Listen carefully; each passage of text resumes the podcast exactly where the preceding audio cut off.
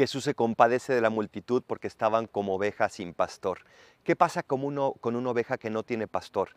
Que no sabe dónde está la comida, dónde está la seguridad, dónde está la bebida refrescante.